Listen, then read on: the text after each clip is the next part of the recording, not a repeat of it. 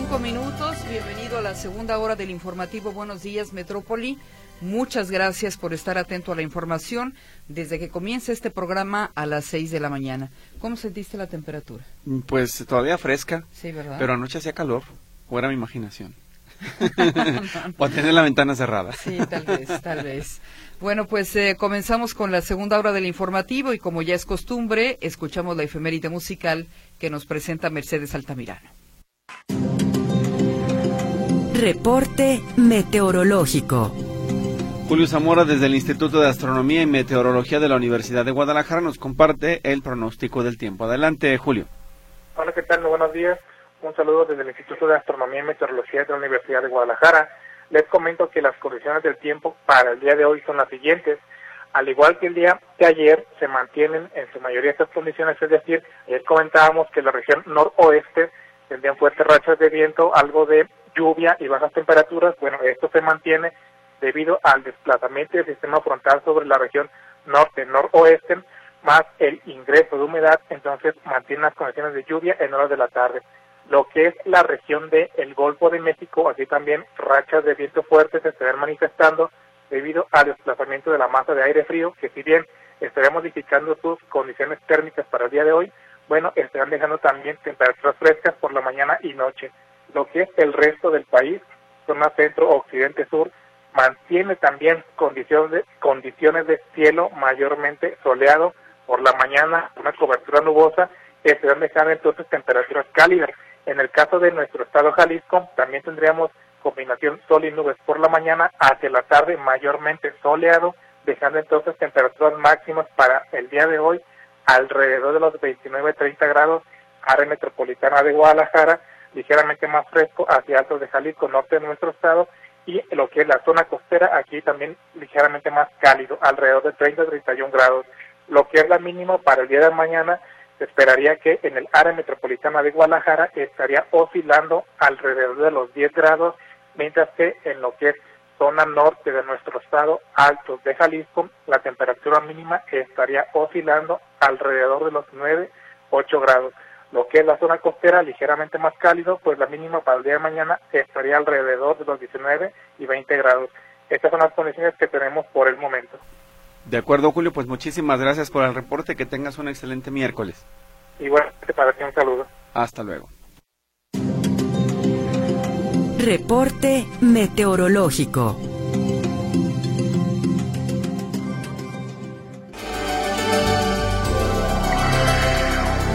Regresamos a esta segunda hora del informativo Buenos Días Metrópoli y saludamos en la línea telefónica a Carlos Martínez Maguey para hablar sobre la propuesta de reforma electoral que presentó el presidente Andrés Manuel López Obrador. Sobre todo tratar de entender la idea de desaparecer a los plurinominales, que además fue una promesa de campaña. Carlos, muy buenos días, ¿cómo estás? Muy bien, Griselda Víctor, buenos días, buen día al auditorio. ¿Qué te pareció esta propuesta de reforma electoral del presidente Andrés Manuel López Obrador? Y para algunas personas que no entienden la función de los plurinominales, ¿qué significa esta demanda de desaparición?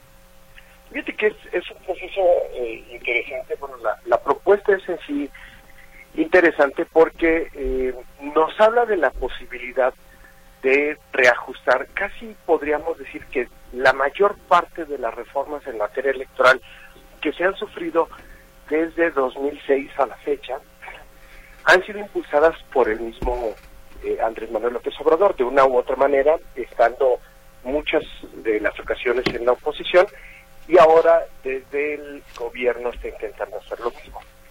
Eh, lo primero que me causa ahí un tanto de confusión es si de veras quiere desaparecer los órganos autónomos como el INE o eh, si solamente lo quiere modificar, porque si bien en su último punto, el 20, habla de desaparecer órganos autónomos, cuando habla de la reforma electoral, dice que los consejeros, consejeras e integrantes de los tribunales deben ser electos por votación. Entonces esa parte es un tanto eh, confusa, digámoslo así, ¿no? Si, si quiere desaparecerlos o quiere solamente modificar la forma en la que son designados. Pero la parte sobre eh, la eh, desaparición de plurinominales, que después parece que lo quiere integrar a una parte de una lista, habría que tomarlo con mucho cuidado. Eh, yo sé que en, en, nuestro, en nuestra sociedad los plurinominales tienen muy mala imagen. La gente tiene la idea de que son habitualmente los políticos más avesados, más con más trayectoria, que habitualmente eh, llegan y ocupan cargos sin habérselos ganado porque la gente no vota directamente por ellos. Y en cierta medida es entendible eh, que la gente esté inconforme con estos eh, estas asignaciones. Sin embargo, hay que no hay que perder de vista que los plurinominales tienen una función muy especial y es una representación de aquellos votos que la gente emite por un partido, pero que no necesariamente ganó. Pongámoslo en términos muy sencillos. Digamos que el partido A gana en todos los distritos, en los 300 distritos que tiene el país, y gana en los 300 distritos con un 51% de los votos. Cada uno de los distritos. Claro, eso es una situación muy extrema, pero pongámoslo como ejemplo. Sé que no va a suceder. Eh, en ese caso, ese partido se habría llevado todas las curules, las 300 curules. Y el partido B, que habría obtenido el 49% de la votación, no tendría ni una sola curul, no tenía nada, no tendría nada de representación, aunque hay mucha gente que se siente identificado o que quiere que ellos lo representen. Bueno, el, el plurinominal precisamente lo que hace es esa función, ser de esas necesidades, de esos votos, de manera que pueda la gente eh, verse representados. ¿Qué, qué eh, pasa, por ejemplo, en el caso de eh, el proceso electoral 2021? Los diputados de la coalición que formaron PT Morena y el Partido Verde obtuvieron 186 diputados de mayoría mientras que eh, los diputados de PAN, PRI, PRD obtuvieron 107 y obtuvieron los de MC 7 eh, diputaciones. Eso significaría que ya tendría eh, Morena una mayoría aplastante. Sin embargo, cuando se agregan los plurinominales, MC consigue más del doble de lo que ya tiene, perdón, multiplicarse porque obtiene 16 espacios más para llegar a 23 por los plurinominales. En el caso de los eh, de el PAN PRI PRD obtienen 89 y en el caso de Morena, eh, PT y Verde obtienen 95. Esa representación extra es precisamente la que obtienen los plurinominales. Un ejemplo más sencillo se vería en el Congreso de Jalisco. En el Congreso de Jalisco tenemos 20 distritos.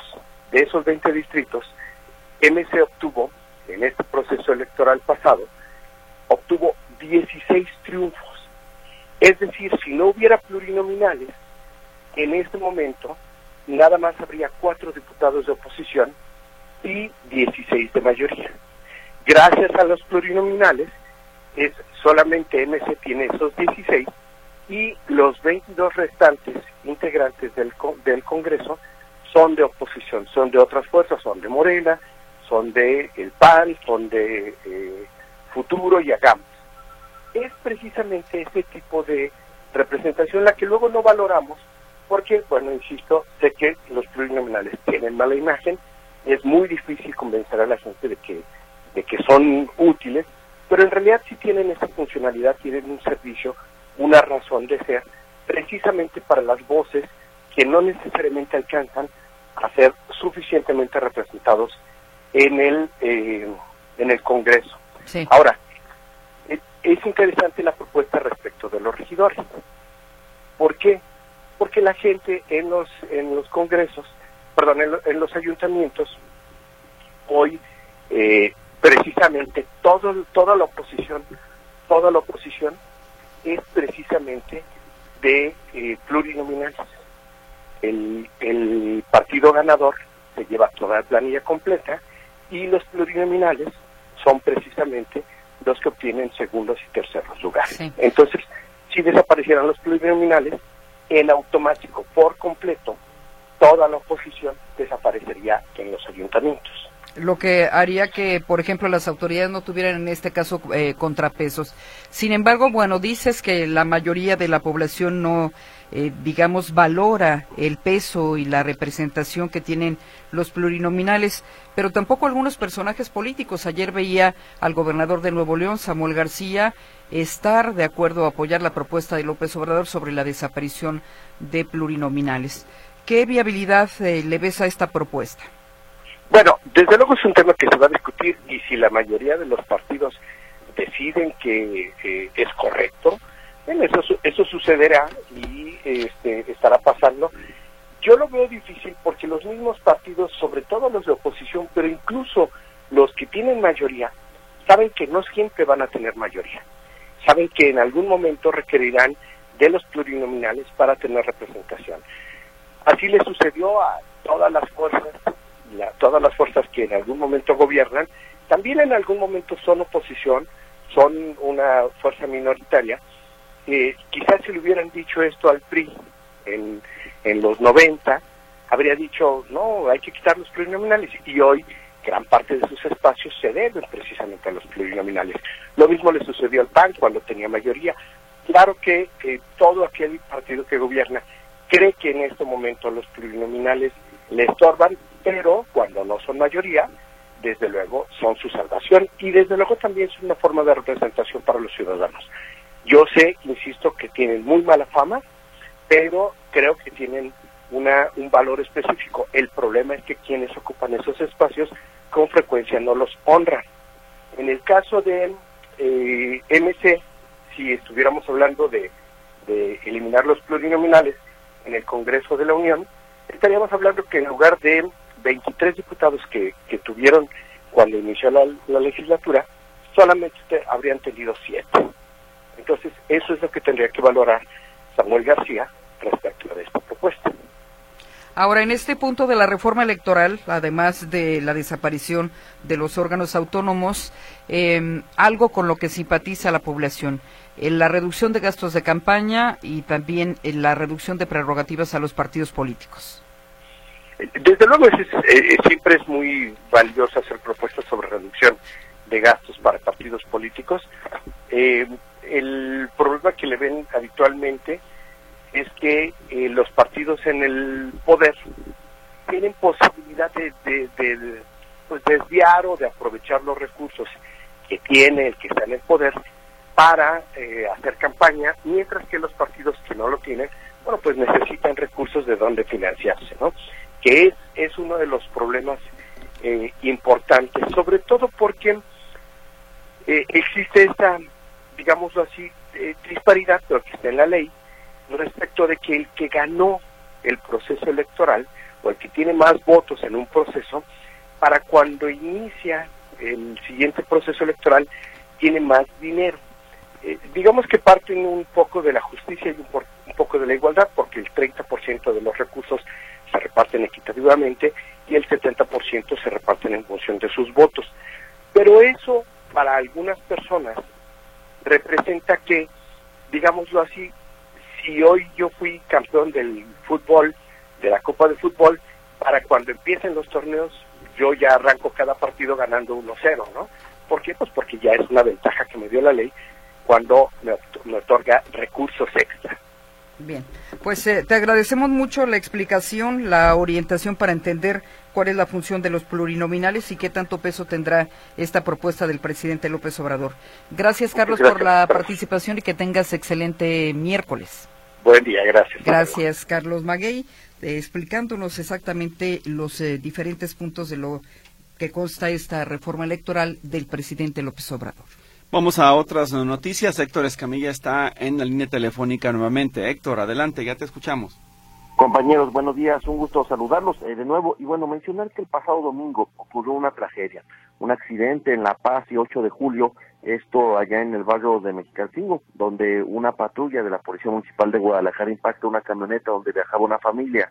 Lamentablemente el saldo de este percance es de dos personas fallecidas, dos jovencitas, una de 21 y una de 15 años, y eh, también hubo por ahí eh, cuatro personas lesionadas más, entre ellos otra joven de gravedad, una joven de 19 años que también sufre eh, lesiones de gravedad. Ellas viajaban en la caja de la camioneta y al momento de la colisión con la patrulla salen proyectadas, perdiendo la vida, reitero, dos de ellas y una más en estado todavía bastante grave de salud.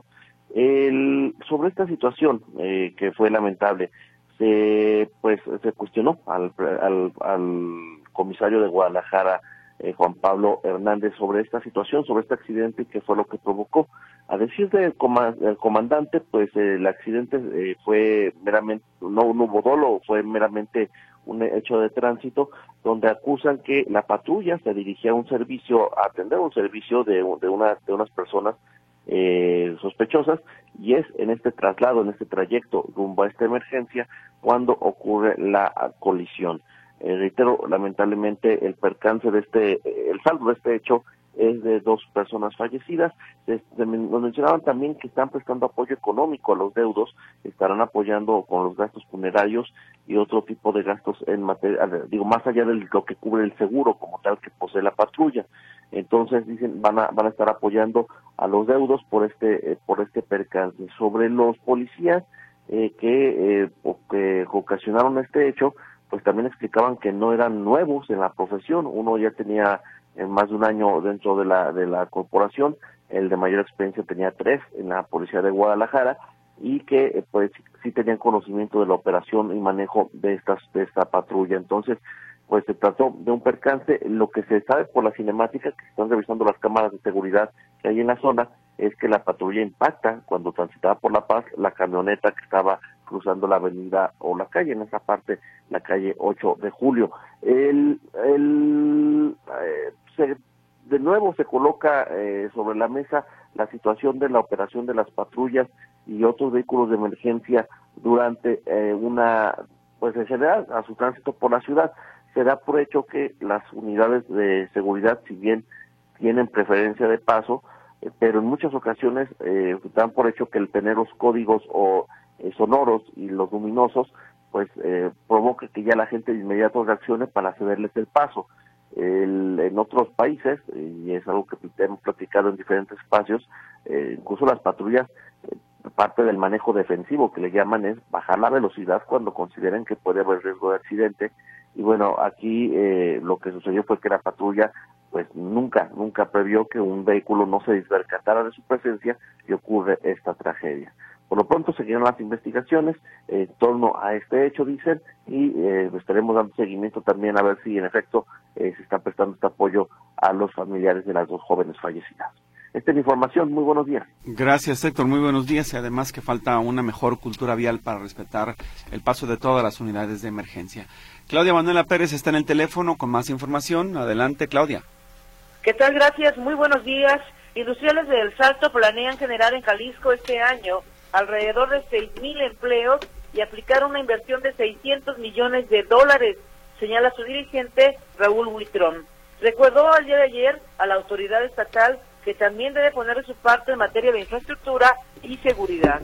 Reiteró también los industriales y comerciantes, hay que señalarlo, que indican en cada oportunidad que se debe combatir el robo a transporte de carga. Señalan sigue esta problemática y otra vez reitera el dirigente de los industriales del Salto, Raúl Huitrón, que es un tema que se debe atender.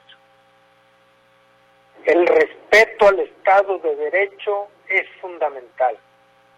Abogamos por el desarrollo de infraestructuras clave para nuestro sector, como serían las carreteras, los puertos y los sistemas ferroviarios.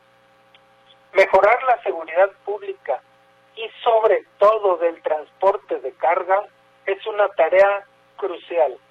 Bien, comentó que el 70% de las inversiones de este año es por empresas ya instaladas en el corredor del Salto y dice que el 30% son de industrias que van a llegar, industrias nuevas que van a arribar a este corredor industrial que indudablemente se ha desarrollado más, ha crecido en los últimos años este corredor del Salto. Señaló Raúl Huitrón su dirigente eh, en el Estado eh, que este corredor del Salto aporta el 13% al PIB del Estado, o sea, al desarrollo del Estado, y también comenta que se ubican actualmente 65 mil 65 mil empleos en este lugar y bueno, van por más. Hay que recordar que esos industriales del Salto inauguraron hace algunas eh, semanas eh, este colector morado, esta línea morada le llaman, es un colector de aguas recicladas de la presa del ahogado que ellos pagaron casi en su totalidad, bueno, con apoyo del gobierno del estado, pero completamente auspiciado por estos industriales del Salto y que es una nueva forma de llevarse agua tratada ya con diferentes formas eh, ahí a sus industrias. Mi reporte, muy buenos días. Bien, Claudia, muchísimas gracias por la información, lo que ocurre en el municipio también de El Salto con los industriales. Hacemos una pausa y regresamos con los deportes.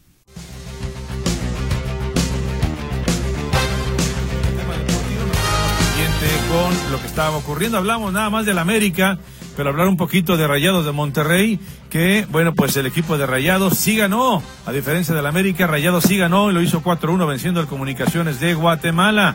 Goles de Germán Berterame, Alfonso González, Jesús Gallardo y Rodrigo Aguirre anotaron para el triunfo rayado. Lo malo fue que previo al juego hubo un pleito muy fuerte entre aficionados de ambos conjuntos. En lo que respecta a Chivas, el día de hoy el Guadalajara tiene actividad, 19 horas, eh, anótenlo, 19 horas. Chivas tendrá actividad cuando enfrente el conjunto del Forge allá en Canadá. Vamos a ver si Chivas puede debutar con éxito en esta Copa de CONCACAF. En cuanto al Atlas, Atlas no tiene actividad hoy en la Copa de CONCACAF, Atlas no, pero bueno, mencionar que el equipo de los rojinegros ya anunció que la lesión de Eduardo Aguirre estará fuera cuatro semanas, cuatro semanas, que es el goleador del torneo, ¿eh? lleva cuatro goles Eduardo Aguirre. En lo internacional, ayer Copa del Rey en España, juego de ida y perdió la oportunidad de llevarse la victoria en casa el equipo del Mallorca, 0 por 0, empató con Real Sociedad. Veremos cómo le va en el juego de vuelta el día de hoy. Partido de ida, Bilbao contra Atlético de Madrid. En lo que respecta al béisbol, bueno, mencionar que Naranjeros de Hermosillo se despidió simplemente con la cara en alto. Ayer venció 5-2 en Nicaragua y se despide del torneo en Miami con el récord de cuatro victorias y dos derrotas. Víctor, los deportes, gracias. Muy buenos días. Gracias, Martín, por la información de los deportes. Vamos ahora a escuchar el comentario del licenciado Abel Campirano Marín. Adelante, por favor. Griselda, Víctor, querido auditorio de Radio Metrópoli y de La Buena Onda, muy buenos días. El tema es el proyecto de reformas a la Constitución y las leyes adyacentes que acaba de presentar el presidente López Obrador.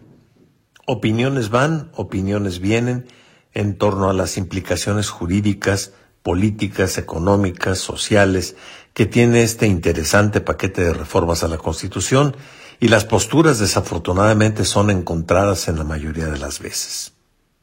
La aprobación de las mismas requiere de una mayoría en el Congreso con la cual no cuenta el presidente, por lo que seguramente no van a ser aprobadas.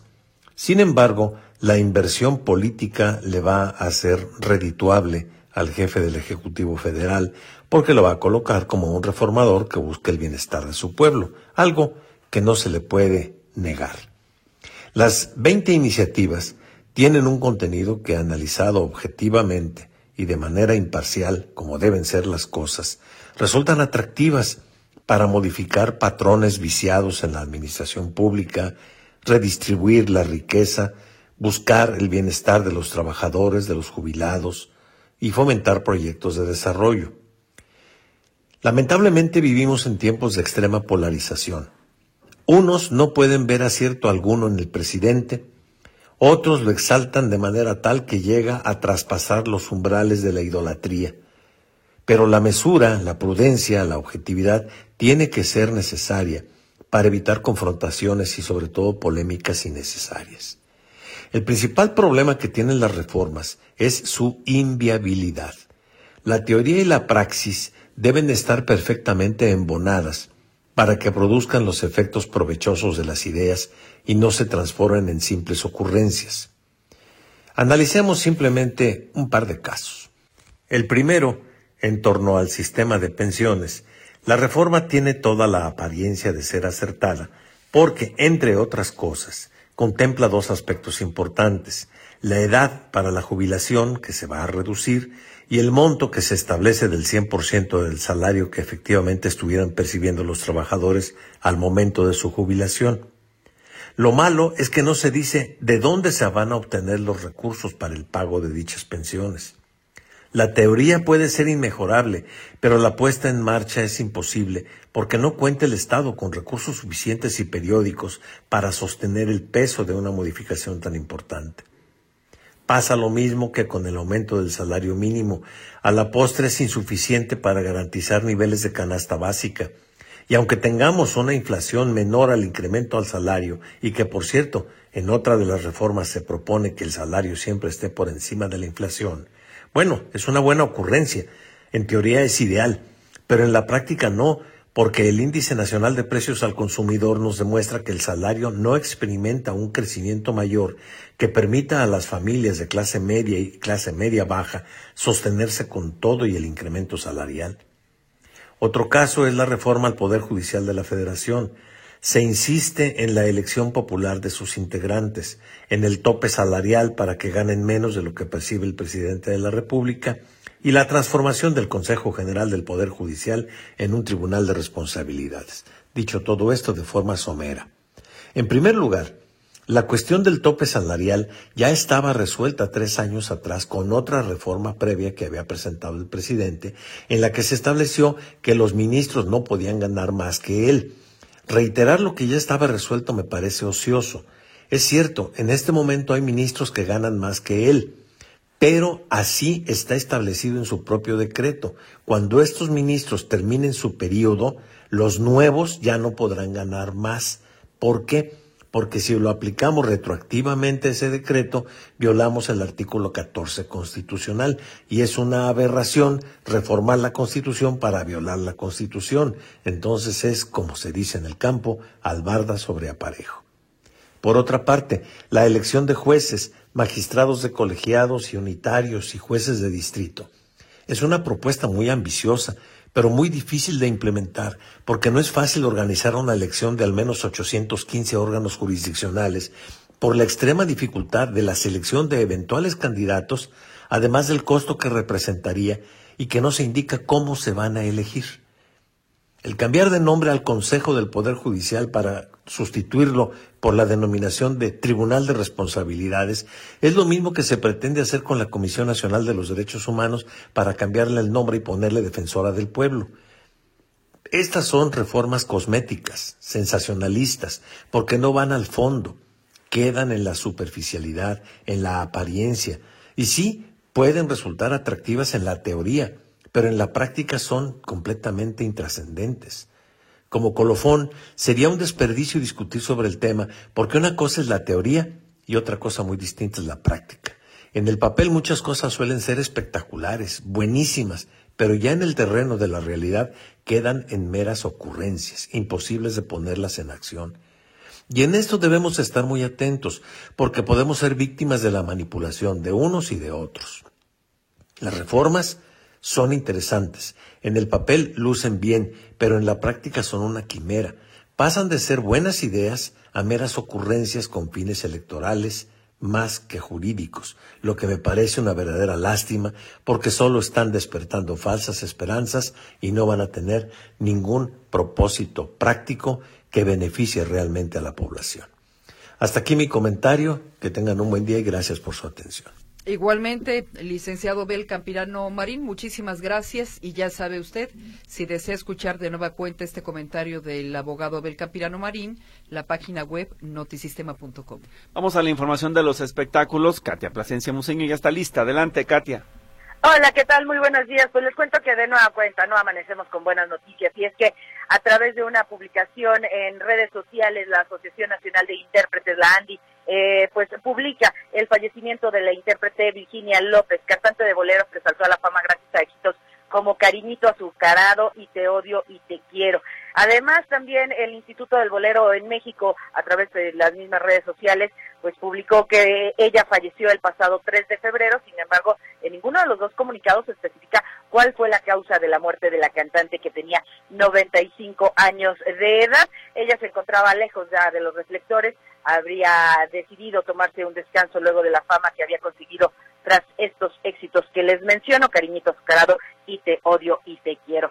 Y en más información les cuento que con la ayuda de Elon Musk, la actriz Gina Carano demandó a Disney y a Lucasfilm por despido injustificado y discriminación. Esta exactriz de la serie de Mandalorian presentó una demanda en el Tribunal Federal de California tres años de su despido del elenco tras compartir un posteo en donde supuestamente comparaba a los judíos con los republicanos. Así que la mujer ahora acusa a Walt Disney Company de la pérdida de millones de ingresos por este despido injustificado y trato discriminatorio. Así que, bueno, pues solicita a Lucasfilm reformular la decisión de cesar a la actriz, que por cierto, no está sola. Y es que Elon Musk, a través de esta red social de X, pues estará financiando el proceso de, a favor de Gina Carano. Y es que el empresario prometió apoyar a todos los usuarios que hayan sido discriminados al publicar comentarios en la plataforma antes Twitter a partir de la libertad de expresión.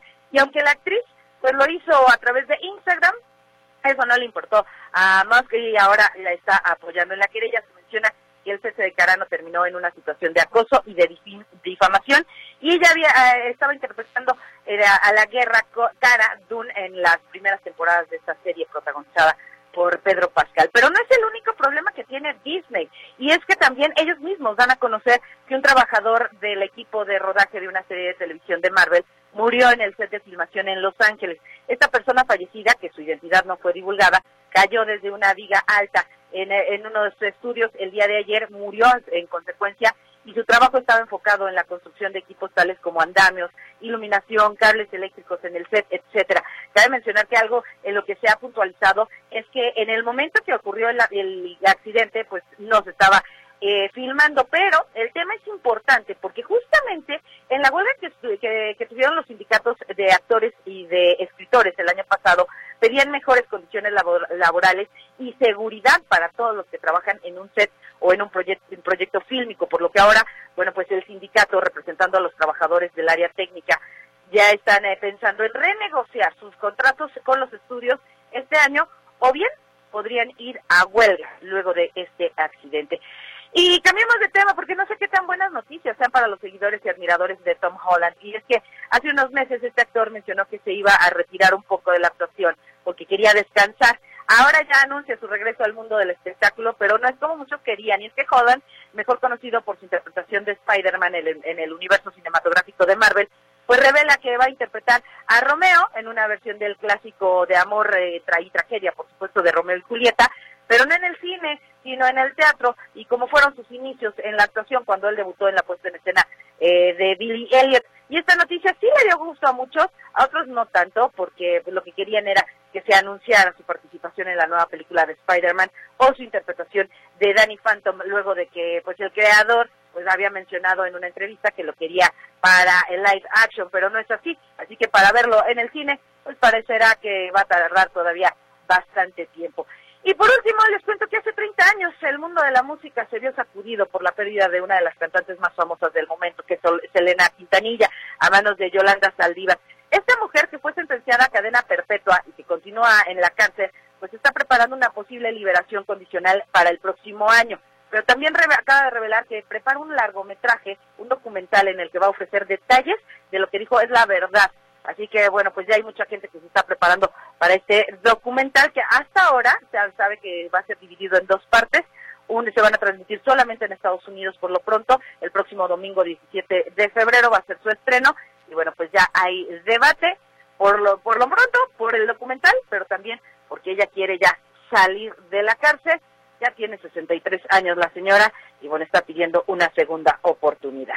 Hasta aquí el reporte de los espectáculos, por supuesto. Más información y todos los detalles después del noticiero de las 11 de la mañana en Nota por Nota en La Buena Onda y a las 12 del día en tercera llamada de Radio Metrópoli. Muy bien, Katia, muchísimas gracias por la información. Que tengas bonito miércoles. Bonito día para todos. Hasta luego, es Katia Plasencia Musiño. Bueno, y antes de que se agote el tiempo de esta segunda hora del informativo Buenos Días Metrópoli, se comunica Rodrigo Barbosa para felicitar al maestro Felipe Maciel por su cumpleaños y aprovechar para agradecer porque da clases gratuitas a más de 1.500 niños de idiomas, eh, se refiere al inglés y al francés en San Miguel Cuyutlán. Valoran su esfuerzo, lo reconocen y además de decirle que pase un feliz cumpleaños, le dicen muchísimas gracias maestro por todo lo que hace por estos niños. José Luis Ramírez eh, menciona, ahora veo cómo los vivos viven de los tontos. Ofelia Cázares pregunta qué, necesito, qué, qué documentos necesita para recargar mi pasaje. Los busco en la página, no hay tiempo, pero se los buscamos. Nos vamos a continuación al resumen nacional, Notisistema de las 8 de la mañana y regresamos con más información local.